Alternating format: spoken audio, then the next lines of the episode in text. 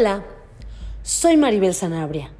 Bienvenidos a mi podcast, donde todas las semanas charlaré sobre lo último en fitness, en bienestar, en entrenamiento, en alimentación funcional, en ejercicios funcionales, en fin. Te invito a que salgamos de la caja, de las redes, y que no solo pensemos en entrenar, que experimentemos el entrenamiento de tu cuerpo, ya sabes, órganos, sistemas, cerebro, estructuras y funciones de tu mente, esa forma de los pensamientos y de tu ser, esa conexión contigo mismo. Por medio de temas interesantes, entrevistas, testimonios, en pocas palabras, te compartiré cómo poder llegar a tu físico, llegando a tu ser. Lo único que te pido es que cierres tus ojos y dejes que mi voz te guíe.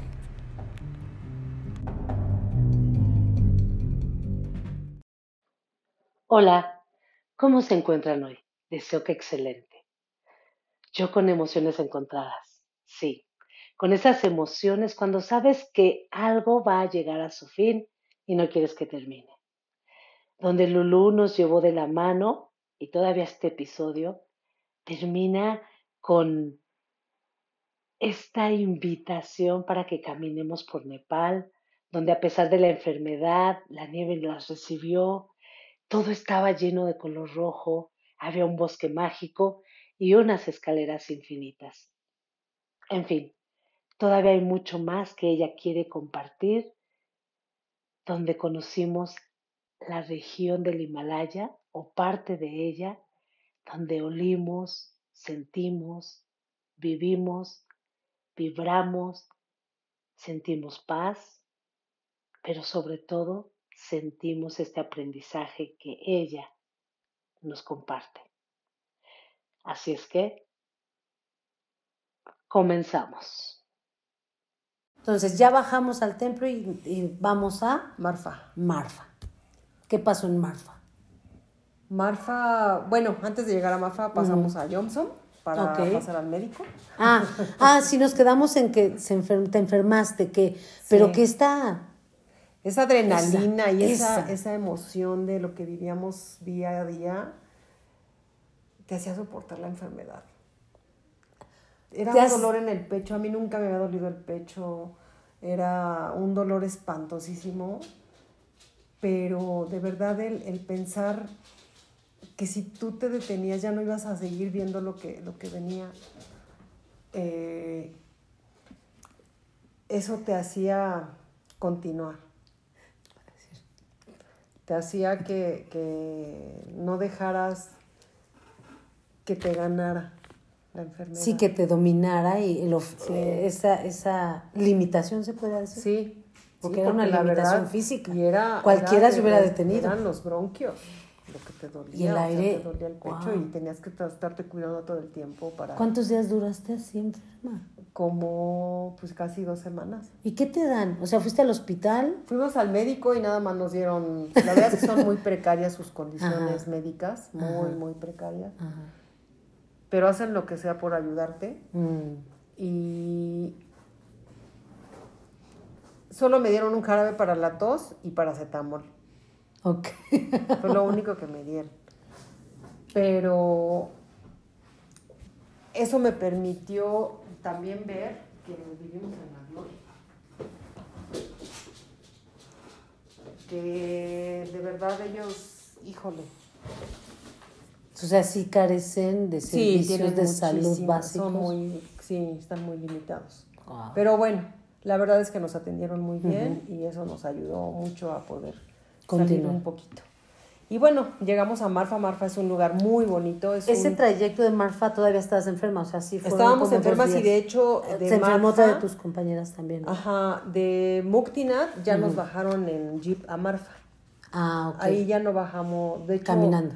Caminando. Lo que sí bajamos caminando fue Torong Pass hasta Muktinat, que es muy difícil, fue muy difícil porque eso es tierra. bajar tierra. La bajada a veces es más Las bajadas son muy difíciles porque además son empinadas. Ah, ok. Y bajar tierra es muy complicado. Entonces, eh, también tienes Fue de dificultad. Sí, muy difícil. Y enferma. Y enfermas. Sí, no, la verdad es que. Pero bueno, todo nos alegró la vida porque cuando llegamos a Muktinat nos agarró la nevada ah. y entramos a Muktinat nevando. Y ellos nos decían, los porteadores, nos decían que era de buena suerte que Muktinat te reciba con una nevada. Entonces, la verdad es que se ve muy O sea, sí superó todo ese dolor físico, el, el, ver, como tú dices, de lo que tuvieras perdido. Cada cosa que tú ibas viviendo, cada cosa que caminabas, cada cosa que la valía. Sí, todo valió la pena, todo. Incluso yo creo que no hasta nuestra enfermedad. Wow. O sea...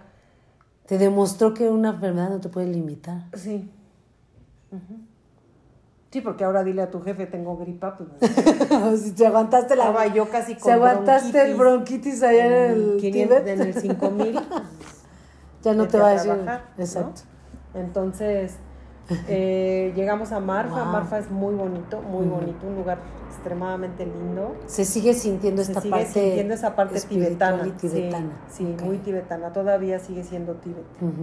Eh, bueno, región de Muxtan, sigue siendo eh, totalmente tibetano. Y de ahí ya iban a partir para irse a la Y de ahí íbamos a empezar a subir la montaña para cruzar y entonces cambiar de ruta ya hacia el Daulagiri. Ah, ok.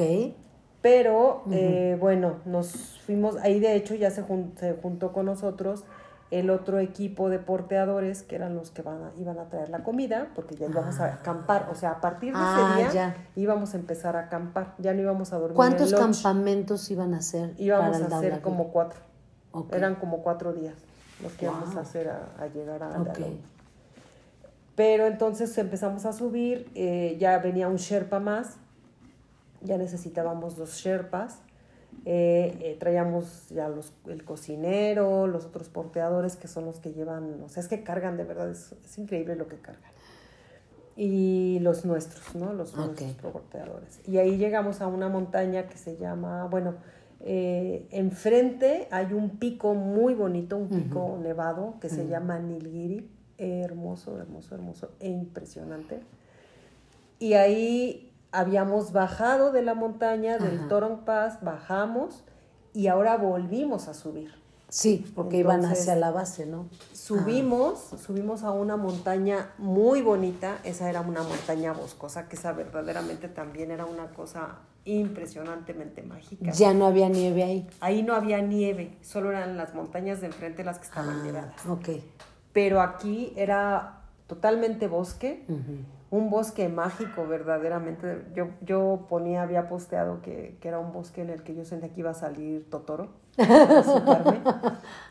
porque el clásico bosque japonés que tú ves hasta en las caricaturas o en los árboles son chuecos, salidas las raíces, y levantados. y levantados por el viento. Es un viento ah. impresionante el que hace. Okay a pesar de que también hace mucho sol, eh, tantito te paras y empiezas a sentir frío. Ok. Entonces ahí ves mucho, hay muchos establos de yaks. De hecho, íbamos hacia un lugar que se llamaba Yacarca. Porque hay mucho yak. Porque hay mucho yak. Ok. Entonces llegamos hasta ahí y como tardaban mucho en llegar los porteadores de la cocina, Ajá. Eh, ahí los esperamos y como se tardaron muchísimo nos empezó a nevar. Pero entonces tuvimos que dormir ahí. Ahí nos quedamos, ahí dormimos, la verdad es que de las comidas más deliciosas que comí y probé fue ahí, porque el cocinero nos hizo una... Fue muy chistoso porque además el, el Sherpa, el otro, el otro se llamaba Shiring. Ajá traía sus pollos en una bolsa todo el camino. Entonces nos para darles pollo. Ajá, this is your this is your chicken. O sea, ok, para su cena, ok, ah, muy bien. Entonces él traía nuestros pollos para la cena. Ah. Y todo era muy, muy, muy padre. O sea, ya ha sido de las comidas más ricas que has probado allá. Sí, Preparada por él. Él nos preparó. Él era el cocinero exclusivo para eso. Sí. De hecho, eh, cenamos en un corral de Jacks. Eh, por el como la estaba nevando, No, ellos nos pusieron nuestras casas de campaña, todo te lo organizan ellos, te las, ellos las montan. Eh, nosotros los tuvimos que cubrir solamente de la nieve. Ajá. y la prendieron una fogata y era como una especie de techadito, pero sí eh, fue muy increíble porque, bueno, no te importó estar ahí metida entre el humo, te lloraban los ojos por el humo. Eh, también volví a recordar muchos olores de, niña en, ah, por, la, la, leña. Eh, ay, no, todo fue increíble. O sea, tuviste muchísimos momentos muchos de, de, mil cosas nos caía la nieve, eh, porque tenía como una especie de huequito, entonces te entraba la nieve. Pero no hacía frío. o sea, estaba, ese, esa calidez. calientito, mm. calientito, y pues ellos estaban ahí alrededor. Ellos no se sientan contigo. Ah. Ellos para nada, en ningún momento, ni los porteadores, ni los sherpas. Y tú quieres casi que así, todos juntos, ¿no? Tú los quieres invitar, pero aunque los invites, es, un respeto. Es una especie de respeto, mm. sí. Mm. Eh, y bueno, el cocinero nos hizo una sopa deliciosa de jitomate con ajo, riquísima, y un dalbat con curry ah. de pollo, riquísimo también. Te dan leche con, para que te hagas tu té masala, te dan té por si quieres un café, o sea, ah, qué rico. te dan todo, te dan un manjar de comida. Delicioso, delicioso. Y bueno, desafortunadamente ahí, eh, justo porque las condiciones se presentaron así y ya desde ellos ya se habían dado cuenta que estaba nevando muchísimo para el Taulagiri. Y desde ahí fue que con los Sherpas y con Mauricio, pues se decidió Mauricio que no podíamos pasar. ¿Qué fue lo que más eh, limitó eso? O sea que el exceso de nevada porque además ah. nosotros éramos el primer grupo de trekking que iba a cruzar. Ok. Entonces eso lo hace muy difícil porque no hay huella. Eh, la huella la hacen, bueno, evidentemente cuando empiezas a cuando pasar. empiezas a pasar, claro. Pero éramos el primer grupo en ¿Y ustedes iban a hacer como el camino? Nosotros íbamos a hacer el camino, pero eso es muy riesgoso.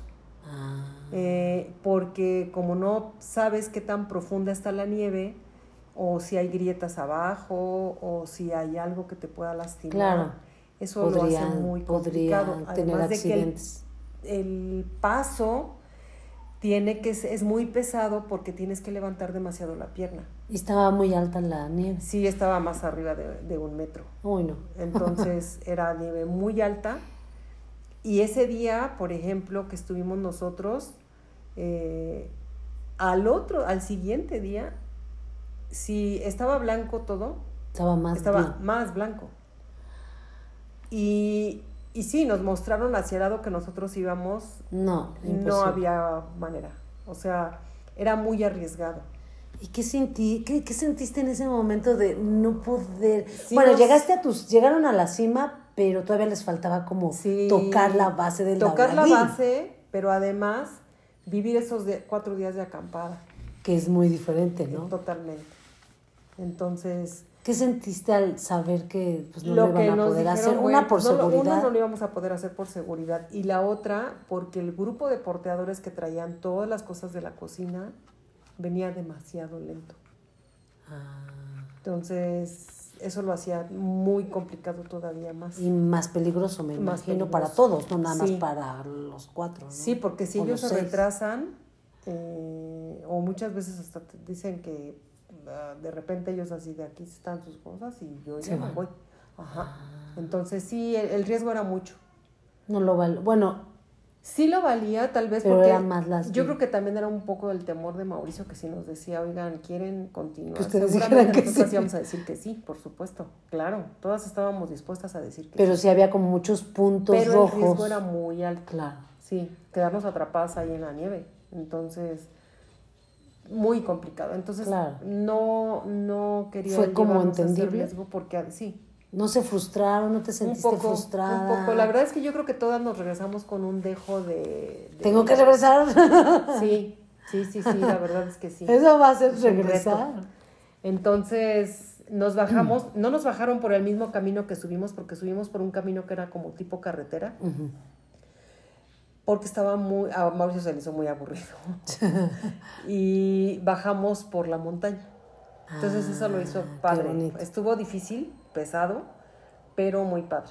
y se fue como compensando el, este esta parte. No había nieve, pero bueno, todo el momento veías la montaña nevada, pero pues tú pues Es que todo el tiempo estaba el Himalaya atrás de es que todo el tiempo o al lado o enfrente. nunca la dejas de ver, nunca dejas de ver la montaña.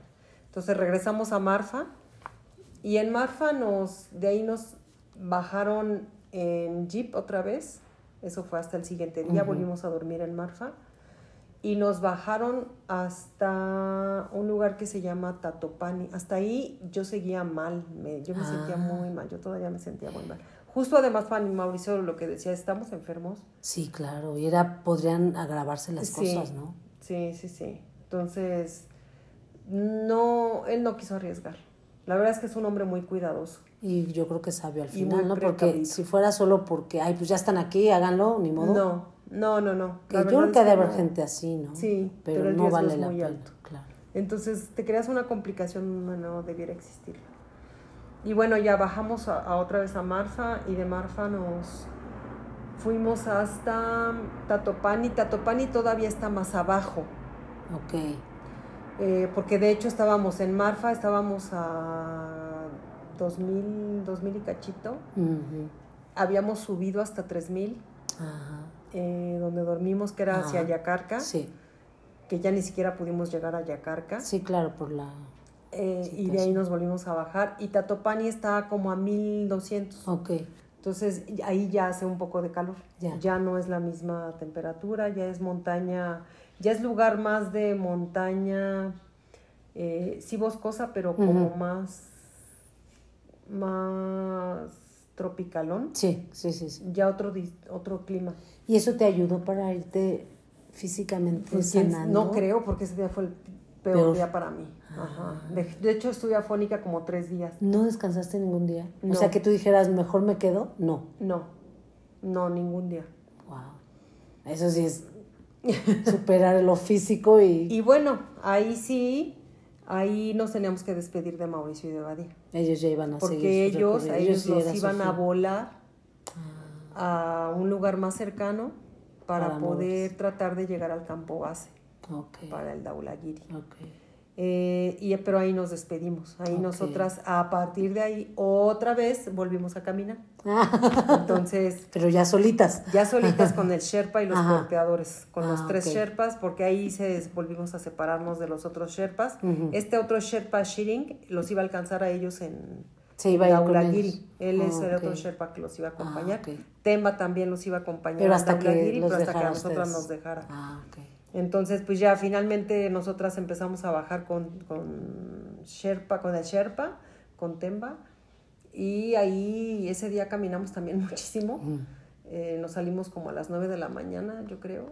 Eh, Pero ya estaba este clima tropicalito. Sí, aunque eh, lo hizo muy pesado que subimos hasta casi 3.000 metros pero ya estaban abajo y ahora vuelve a subir. Pero en un lugar ya más cálido y de escaleras infinitas. ¿A qué te refieres con escaleras infinitas? imagínate subir dos mil metros de pura escalera. Wow. Y entonces subimos dos mil metros de pura escalera. Entonces. No, no lo imagino. Era impresionante trabajaron bien sus piernas y sus glúteos y sus isquios y todo. Melina decía, vamos a aprovechar para hacer... Glúteo y, y cuádriceps. La verdad es que sí, no, no, no. Muy pesado, muy ¿Y tú enferma? sí, muy pesado. Lolita también todavía sigue Lolita estuvo... Ah. Eh, pero no, no, no. Pero también lo que veías era una cosa, los campos de arroz, pasas por los campos de ah, arroz como la vida Muchísimos manzanales. ¿Seguía siendo tibetano ya empezaba otra vez la mezcla? Ya otra vez empezaba un poquito la, la, mezcla. Bueno, la, las la hindúes y Sí, ya otra vez empezaba un poquito la mezcla. Mm. Nepalíes, ¿verdad? ¿O nepalíes, nepalíes. Ajá. Y de todas maneras igual la gente amable, la gente te invita a que te tomes un té, la gente te saluda, todo es nada más, sigue siendo namaste. Eh, ay, los niños, los niños son hermosos, los niños son chapeados, eh, de ojitos rasgados, risueños como temerosos. todo es muy bonito, la verdad es que todo. Ahí ves muchísimo, muchísimo, muchísimo la flor Nepal tiene una flor muy típica que se llama rododendrón. El árbol se llama rododendrón. Ah. Es una flor roja, hermosa, hermosa. De hecho, su bandera tiene Por eso es la, la, flor. El tono de la bandera de Nepal es, el, tono de la, flor del ah, no sabía. Y en los dos picos que tiene, de hecho, la bandera de Nepal es la única bandera que no es cuadrada. Los son dos picos y esos picos ah, representan el Himalaya, representan sus montañas. Ah, mira. Y en medio tiene blanco y es la forma de la flor. De la flor. Okay. Es lo que tiene. Okay. Entonces, eh, ves muchísimo rododendrón, sigues viendo muchísima más agua, cascadas, sigues viendo cascadas, sigue habiendo puentes, cruzando puentes. Eh, cambió, cambió ahí la, vegetación, es otra. Eh, mucho manzanal, muchísimo, hay mucha manzana allá, mucha manzana. deliciosa. Yo sería feliz comiendo manzana. Sí, deliciosa. Venden mucha manzana deshidratada. Mm. Y riquísimo. Entonces eh, te dan mucho jugo de manzana, te ofrecen mucho jugo de manzana donde quiera y es delicioso, delicioso porque además te lo hacen también en, el, momento. Ajá. sí, en las manzanas hay. Deliciosa. Aparte, ahora sí que creció con el agua de las Volvimos montañas. Volvimos a subir y llegamos a un lugar que se llama Gorepani. Gorepani eh, era nuestro punto. lugar, de, punto de llegada para poder llegar hasta otro punto más alto que está a 3200 que se llama Pungil. Ah. Pungil es un mirador. Ah, ok. Que nosotros no teníamos idea de que todavía siguiendo muy complicado porque al otro día llegamos, dormimos ahí, comimos y al otro día subimos a Pungil a las 5 de la mañana. Wow. Pero fue el peor día para mí. No podía respirar. Físicamente hablando. Físicamente hablando, me dolía demasiado el pecho y eso seguían siendo escaleras. Wow escaleras y escaleras y escaleras y escaleras infinitas. Hasta que llegamos, la verdad es que la vista es increíble porque al llegar tú tienes del lado izquierdo el Daulagiri y del lado derecho el Annapurna. Ah, y es una vista sale el sol de manera impresionante y la vista es increíble, increíble, increíble. O sea, la subida lo vale. Pero sí sentía que me moría, la verdad. Y ya después dices, ya no quiero saber nada de escalera. y era muy chistoso porque ya después, por supuesto, toda esa escalera que había subido. La tenías que bajar. Ahora bajar. Entonces ahora era bajar porque íbamos a un lugar que se llamaba Uleri. Ajá. En Uleri, adelantito de Uleri, nos iban a recoger para llevarnos a Pocara. Nuestro lugar final del viaje, era del trekking, Ajá. era Pocara. Ah, Porque de Pocara ya ibas a volar para regresar a Katmandú. Ah, ya. Entonces, eh, pues ya, fue volver a bajar al siguiente, ese mismo día, o sea, subimos a Pungil, al mirador, bajar, desayunar y, empezar a caminar para bajar a... ¿Cuánto caminaron ahí? Volvimos Igual bajaron los, los dos mil metros que subimos. ¿Más? Ahora. O hasta. Pues casi los dos mil, otra vez. Volvimos a bajar casi a los mil. si los odiaste de subida, me imagino que de bajada. La verdad no los odiamos, pero ah, sí, sí aprendimos a convivir con ella. Paciencia y namaste. Y namaste. pero además, es que todo era muy curioso. De verdad te impresionaba ver que lo que estabas pisando, además, era mármol. La piedra es mármol. Wow. Y dices, estoy pisando mármol. Puro mármol. Ajá. Dice, sus escaleras del cerro Son de mármol. La montaña tiene escaleras de mármol. Ajá. Wow. Hermosas, hermosas. O sea, vaya, una... O sea, valió la... Sí. Toda, toda la, la, la, la- todo, todo vale la pena, todo, todo. Wow. Y bueno, pues caminas y caminas, caminas, caminas. De repente Temba te decía, ¿Do you want some drink? Eh, tea, tea, ok, tea. Mm. Y todo era tea, todo era jugo de manzana, apple juice, riquísimo, riquísimo, riquísimo. Y bueno, llegamos a Uleri, en Uleri nos recogió un jeep y ese jeep nos llevó a hasta Pocara. Y y ya llegaron. En Pocara final, nos es. quedamos, llegamos en un día muy especial, muy especial, porque si de por sí vivíamos dos días de adelanto, Ajá. eh, pues bueno, sí, prácticamente dos días de adelanto, porque, bueno, un día, porque eran 12 horas y media casi. Sí, de más o menos era un día. Ajá.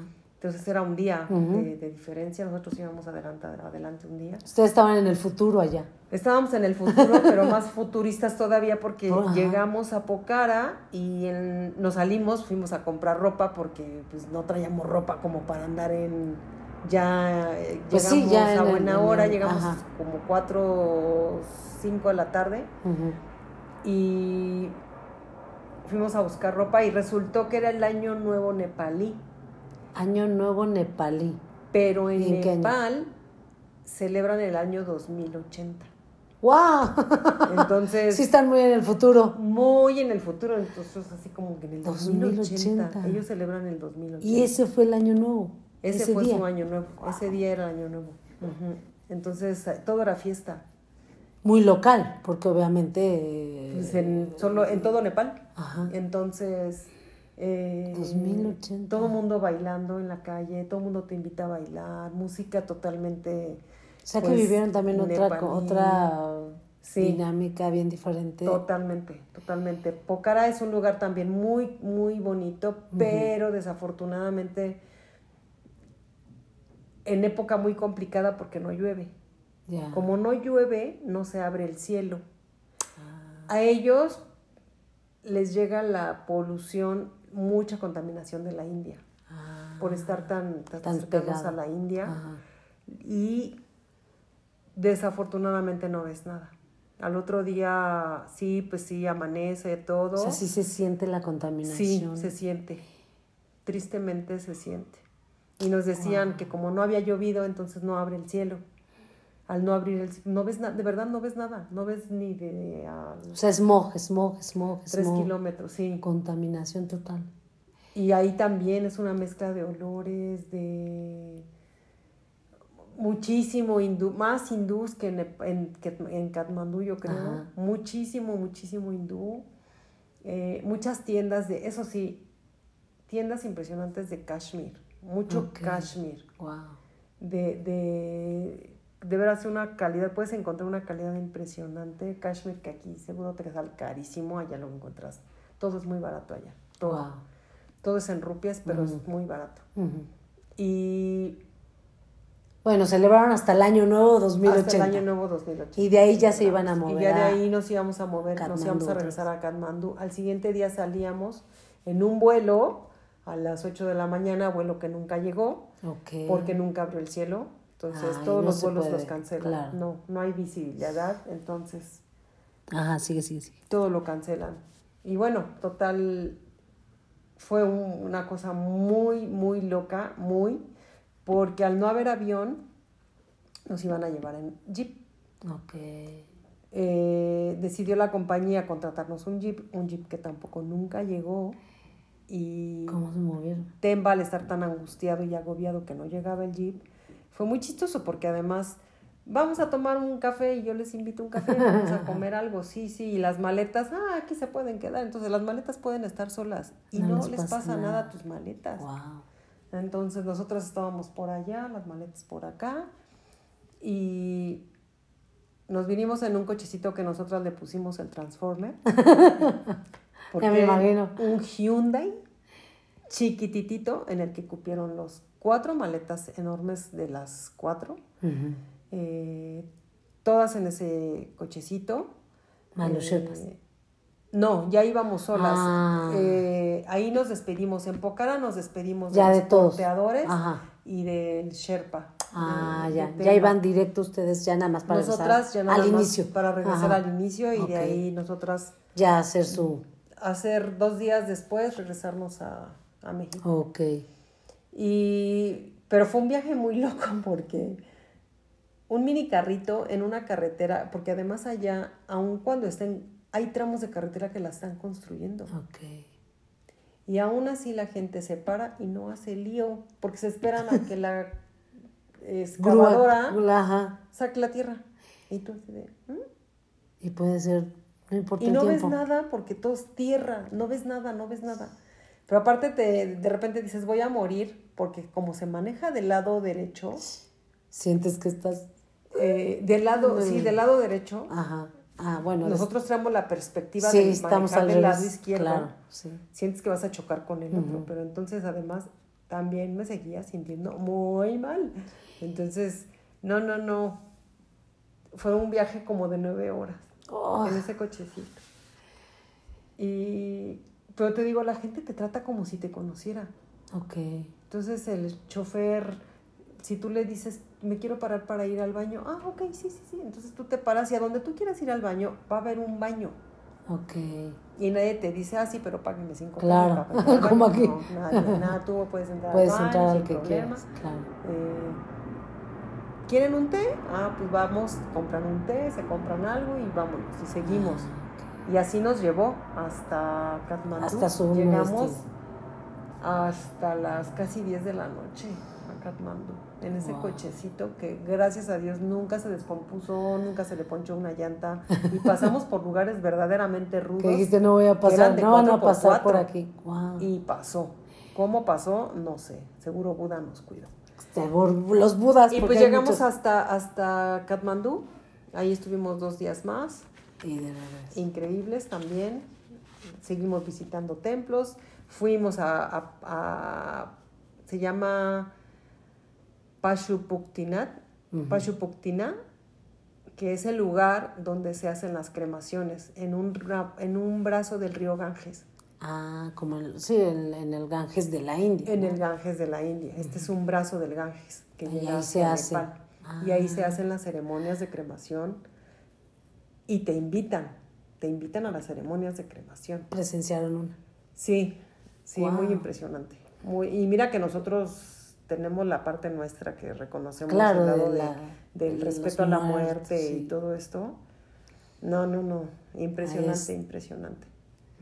Imagino que ahí las emociones son diferentes, ¿no? Las sensaciones son diferentes. Sí, mucho, porque ahí es totalmente hindú. Totalmente.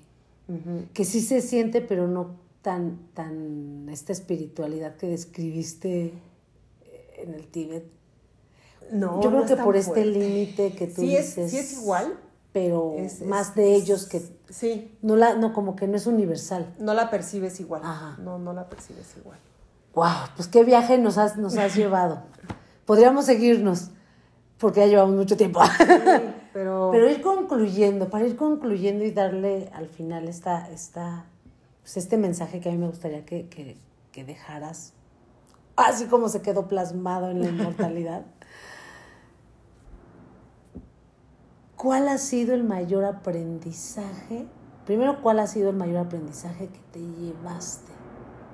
Como a pesar ya del final con esa, ese malestar físico, con, o sea, en general... Ese lo tuve, o yo creo que lo tuvimos con las personas que conviví. ¿Ese fue tu mayor aprendizaje? Sí. Una... ¿Qué aprendiste de una, eso? Una hacer cosas que a veces dices, no, yo no podría hacerlas. Dormir en camas que sabes que a lo mejor un día antes alguien durmió. Claro. Eso sí, todos los lugares son muy limpios, muy limpios. Eh, comer tanta especia y no haberme enfermado. Eh, pero la principal cosa fue esa convivencia con gente las 24 horas del día Que eso es fuerte, ¿no? Con personas con ciertas similitudes, pero distintas, de, muchas formas. Eh, pero que aprendí que no siempre, cuando tienes alma de, líder o estás acostumbrada al control, alguien, yo, me, yo soy alguien muy controlador, yo soy alguien de mi misma esencia, mi misma personalidad, eh, así me ha hecho. Soy muy, difícilmente me muevo para cosas que yo no creo correctas o que no son para mí. Claro. Pero haber estado allá me permitió darme cuenta que puedo ser más light. Flexible. Un poco más flexible. Y que no pasa nada. Al contrario, no, no, no, te ayuda a descubrir más. Claro. Pasar tus propios límites. Que dices, bueno, pues lo tomo como es y lo disfruto y no va a pasar nada. Porque eso a veces te limita, ¿no? Sí, claro. A, experimentar otras cosas. El control te hace que te vuelvas rígido. Ah, ok. Entonces, es importante. Permitirte hacer cosas que a veces no. Eso lo vives más dentro de la ciudad. En la montaña, en la montaña es dejarte llevar. En la montaña o lo haces o lo haces. confianza. Sí. Ah. Y además, nos pasó algo muy curioso porque Ivonne eh, es muy similar a mí. Ok. Y justo entendí que yo estaba ahí para vivir mi propia experiencia, para aprender cosas para mí, el retarme físicamente y el retarme mentalmente yo. Pero cuando tú te enfrentas a alguien muy similar a ti eh, y te das cuenta que no siempre vas a poder ser tú quien lleve la batuta de algo. Claro. Ah, ese aprendizaje fue fuerte. Porque sí tuvimos varios momentos de, no de enfrentamiento ni de confrontación. Esa convivencia sí se Pero sí, sí. Pero sí de, de, oh, algo está pasando. Y si yo me engancho con eso, yo voy a terminar peleada con ella. Y mal, claro. Y ella percibió lo mismo. Entonces, qué madurez, nos dimos cuenta, claro. las dos, cada una desde su trinchera. Qué gran aprendizaje, ¿eh? Ella dormía con Lolita y yo con Melina. Ok. Pero había cosas en los momentos en los que cruzábamos cosas que hay que hacer esto, no, pero hay que hacerlo así, no, pero mejor hay que hacerlo. entonces decías, a ver, no, lo tengo que soltar. Claro. Y no va a pasar nada. Claro. Y lo soltabas. Y lo soltabas. Qué gran aprendizaje. O sea, y ella, ella me dijo algo muy, muy real, porque me dijo, verte en, en el espejo, o sea, ver tu reflejo en alguien más, lo hace muy difícil. Ver que tienes que ceder a cosas ante tu reflejo.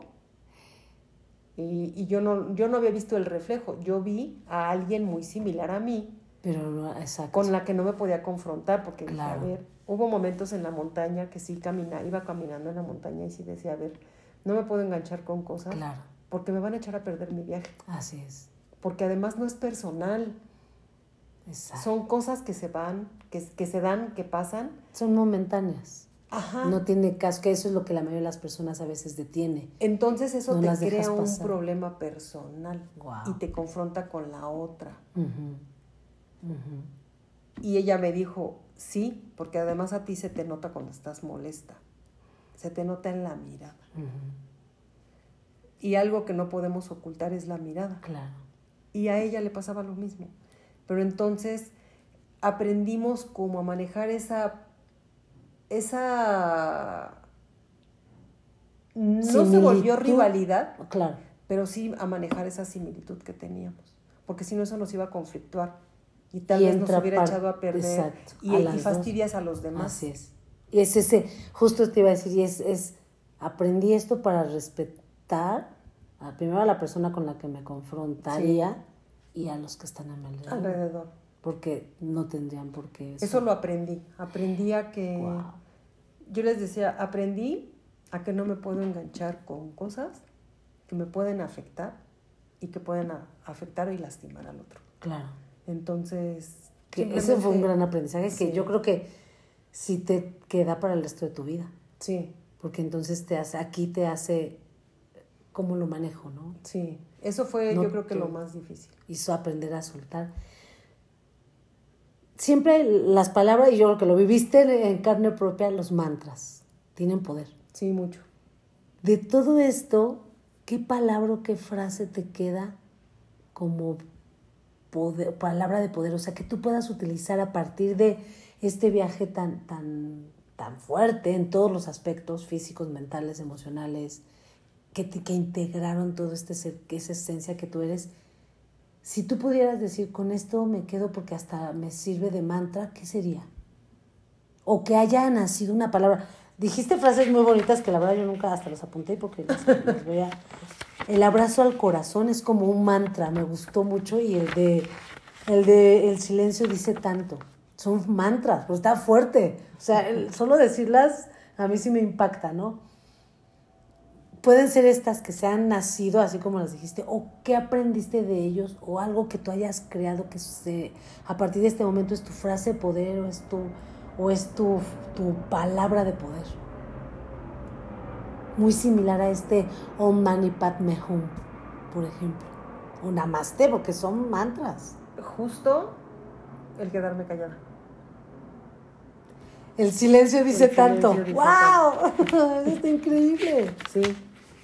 El silencio dice tanto. Ya, wow. Porque además cuando eres alguien acostumbrado a debatir, argumentar, el no decir dice más. Dice más. Wow. Eso está impresionante. Así es que ya, una nueva frase. El silencio dice tanto. El, aprender a, guardar ese silencio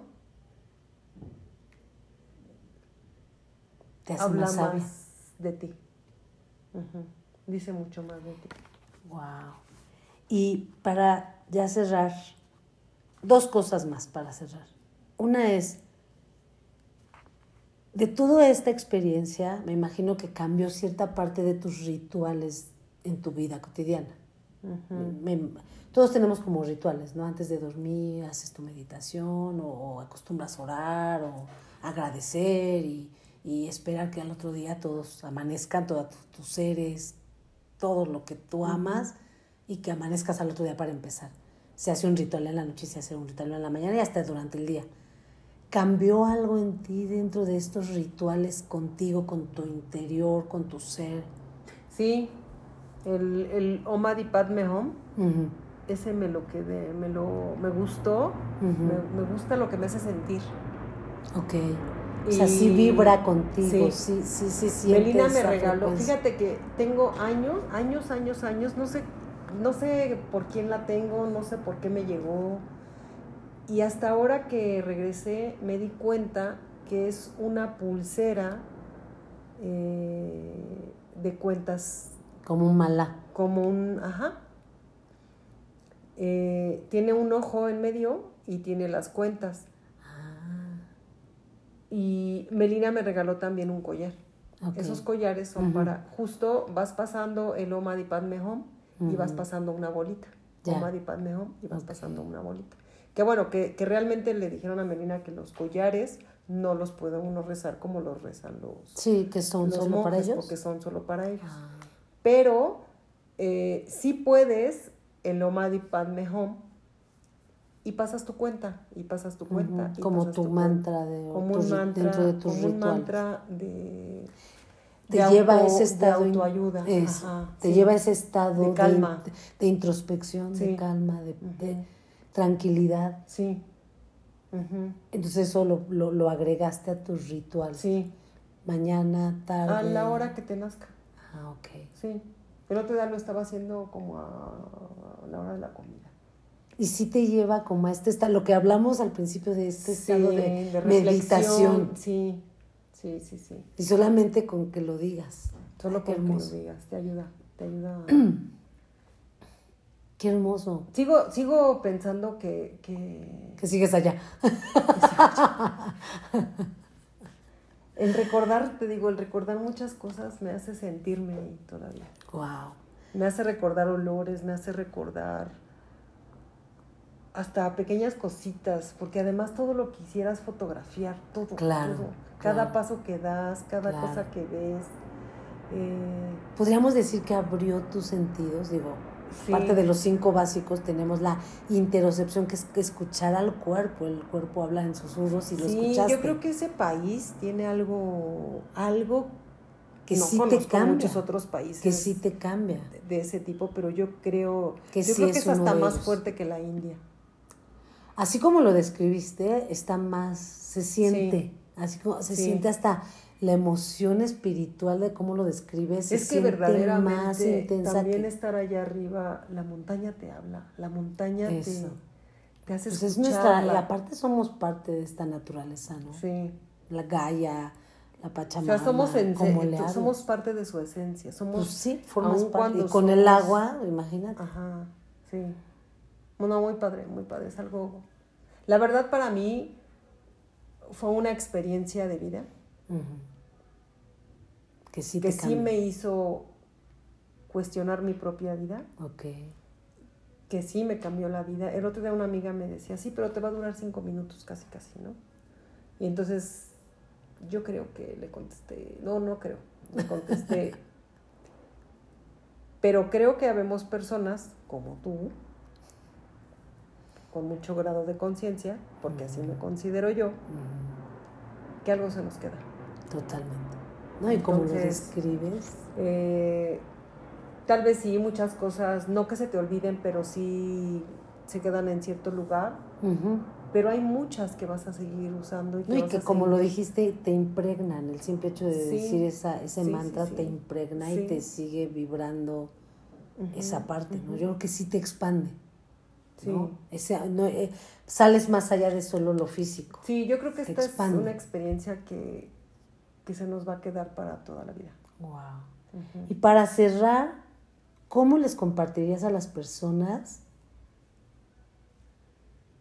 que puedan llevar su día a día de acuerdo a, a que conquisten su montaña? Porque tú conquistaste literalmente una montaña a tu nivel. Claro que hablando de, tus guías, pues ellos van a otro nivel, ¿no? Pero a tu nivel, a lo que tú querías experimentar, a las expectativas que tú llevabas, la conquistaste. Quizás tienes todavía este feeling de que a lo mejor regreses para continuar eso que faltó, pero ¿qué les compartirías para que conquisten esa montaña individual, por decirlo de alguna forma? Fíjate que usas una palabra que en algún momento Badía, con Badía la comentamos. Ellos que son ocho miles eh, y que de veras es todo un reto seguramente, bueno, si el poco que nosotros vivimos fue todo un reto y lo poco que hemos eh, escalado o, subido,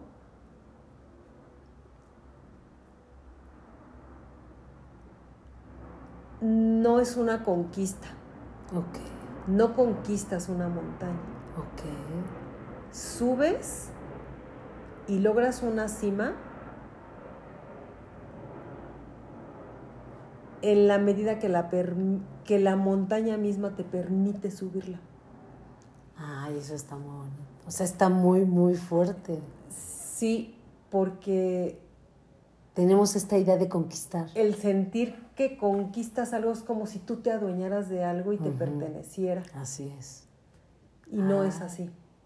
La montaña la subes porque ella misma te permitió subirla y logras tu cima, logras llegar al punto más alto de esa montaña con tu esfuerzo, con tu trabajo, con tu tenacidad. Y porque ella te permitió llegar hasta allá arriba y tú hiciste todo lo necesario para poderla subir. Wow. Para alcanzarla. Es más que conquistarla, es alcanzarla. Es prepárate para alcanzar esa cima. Ajá. No conquistes. No, no es tuyo, no te pertenece. Y qué, qué bonito, porque sí es cierto, nada nos pertenece y queremos conquistar todo. Ajá. Ay, me acabas de cambiar la perspectiva. Yo también aprendí. Yo también fui al Tíbet. Sí. Qué y eso nos lo dijo porque justo alguien le dijo, y cuando conquistas una cima, dijo, yo no conquisto ninguna cima. La montaña me permite. Wow, qué aprendizaje me acabas de dar a mí también. Y la montaña, la montaña es la que te dice hasta dónde. Porque si no fuera porque ella te permite subir, no lo lograrías. Pues qué mejor este cierre que lo que acabas nuestra, al menos mi perspectiva sobre la conquista acaba de cambiar. Totalmente. es experiencia, es proceso. Sí. Y le pides permiso, o sea. Y es pedir permiso, porque no es tuyo. No, justo. Yo, por ejemplo, eh, lo mismo hago al entrar al mar. Antes de entrar al mar, haces buches de agua. Okay. Para acostumbrarte a lo salado del agua. Y al mismo tiempo le pides permiso para entrar. Para que así como te permite entrar, te, permita salir. Claro. Porque el mar te envuelve, el agua te lleva, la corriente te jala y difícilmente si no sabes surcarla, te jala y te pierdes. Y la montaña la montaña es muy curiosa, porque la montaña pareciera ser que tú vas por un camino marcado y si tú caminas mal, te pierdes. Y no sabes en qué momento te perdiste. Wow. Y te desorientas muy fácil. Ok. Entonces. Te puedes. Ser muy cuidadoso. La montaña requiere que todos tus sentidos, todos en todo momento, tus foquitos, siempre estén prendidos. No pueden estar, no puedes tener como en el box, no puedes bajar la guardia. Así es, si no te noquean. No es un box, pero no puedes bajar la guardia. Es cuidarte para que el paso que tú das lo des fuerte y firme, aunque sea muy lento. Hay pasos que te tardas hasta de verdad, das un paso y puedes tardarte hasta 10 minutos, ¿eh? de verdad, aunque suene como Dijiste al inicio, ¿no? Como lo dijiste al inicio. Entonces... Qué, eso que compartiste fue... Así que cambió mi perspectiva. Y pues bueno, eso fue mi viaje, eso fue nuestro viaje. Gracias por compartir. Un viaje de vida, un viaje más que, más que de, de No pudiste haberlo cerrado mejor. Yo me quedé sin palabras. Fue de vida. Muchísimas gracias. Esto gracias a ti. Esta es una forma de llegar al físico llegando al ser hasta el Tíbet. Sí, creo que sí alcancé mi físico llegando al ser.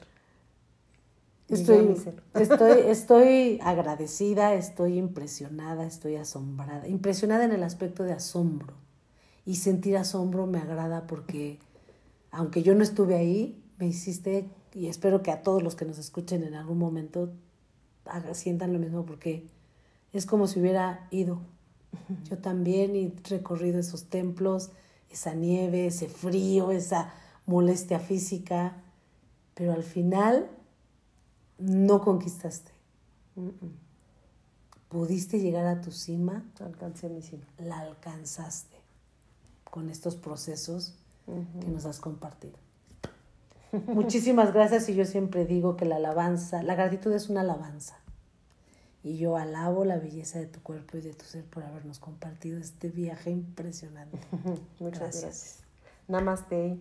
Namaste. Y Om Con esto cerramos. Gracias. Les va a encantar. Gracias. Nos vemos. Bye. Y con esto damos fin a los tres episodios donde Lulu, con su pasión, su magia, su energía y esa descripción maravillosa y esas experiencias que logró llevarnos para que la acompañáramos y camináramos con ella por Nepal, donde el Annapurna y el Daulagiri juntos nos recibieron con esa imagen que ella describió. donde a ella la montaña sí le cambió la vida y que su energía sigue, porque cada día ella la mantiene con ese mantra que le da paz y que ella lo ha hecho suyo, donde es una experiencia para toda la vida. Y lo más hermoso que engloba este viaje de estos tres episodios es, como Lulu lo describe hermoso, no hay que conquistar, es alcanzar la cima. Alcanzar la cima de tus sueños, alcanzar la cima de tu vida. No hay más que alabar la belleza de su presencia y de su ser por escucharnos y gracias por permitirnos compartir una forma diferente de llegar al físico, llegando al ser, como Lulu lo hizo. Yo soy Maribel Sanabria y a partir de ahora, si lo quieres, tienes una cita conmigo. Te espero en el siguiente episodio y lo único que te pido es que solo cierres tus ojos y dejes que mi voz te guíe.